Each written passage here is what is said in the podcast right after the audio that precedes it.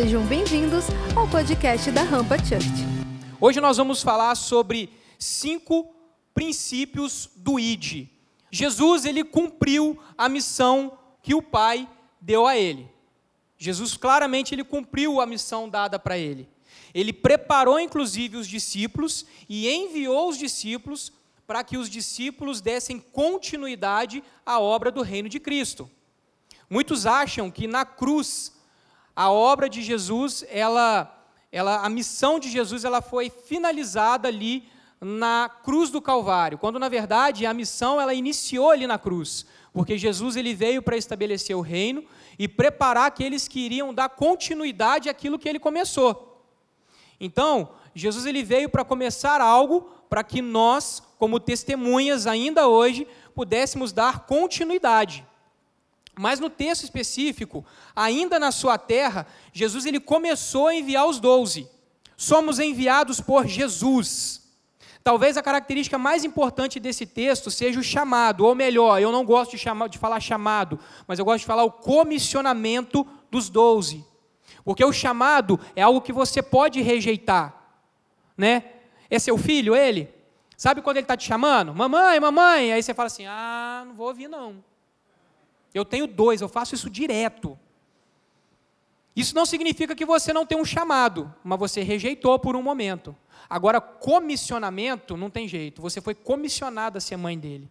É o que você nasceu para ser. Nós nascemos, nós somos comissionados a levar o evangelho. Existem coisas que nós podemos rejeitar, outras não. Outras não tem como.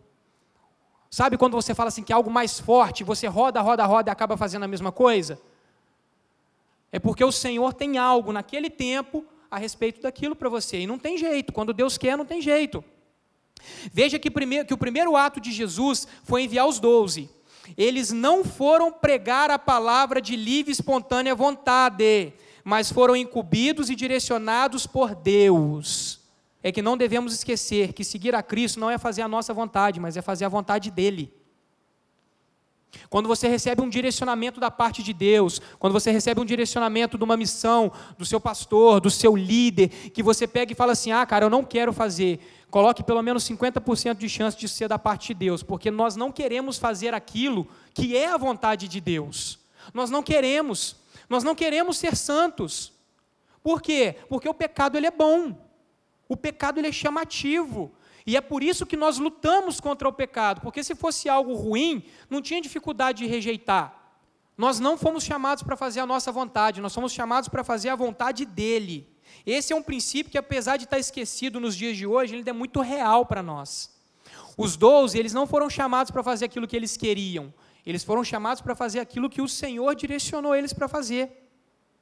Só que para ser chamado por Deus, nós devemos primeiro conhecer e depois nos colocar diante dele, em oração, em jejum, para que quando vier do alto nosso chamamento do Espírito Santo, nós, podemos, nós possamos ter a total certeza de que aquilo que nós fomos direcionados e comissionados a fazer veio da parte de Deus.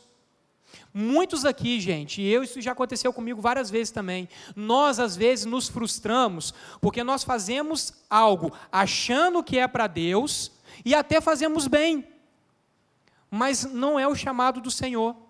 É aquilo que nós queríamos fazer. Que nós queríamos fazer. É a vontade da nossa alma, são os desejos da nossa alma. É o que nós queremos fazer a partir de dons, habilidades, carisma, e não é isso. O Senhor não nos chamou para ser carismático. O Senhor não nos chamou para isso. O Senhor, inclusive, não nos chamou para ter. É, é, é, eu costumo fazer muito paralelo do Instagram, né? Você entra no seu Instagram, você tem lá 15 mil seguidores, mas você não conhece ninguém, você não influencia ninguém, mas tem um monte de gente que te segue. O Senhor não nos chamou para ter pessoas que nos seguem simplesmente para ver o que estamos fazendo. O Senhor nos chamou para fazer discípulos, para replicar aquilo que Ele iniciou. Só que a gente precisa entender e receber do Senhor o direcionamento daquilo que Ele tem para nós. Então foi assim com Paulo antes de Saulo, por exemplo. Profundo conhecedor da lei, passou, em, passou vários anos no deserto para só depois ser chamado por Deus para o ministério. Então não devemos esquecer que seguir a Cristo é fazer a vontade dele e não a nossa. Esse foi o podcast da Rampa.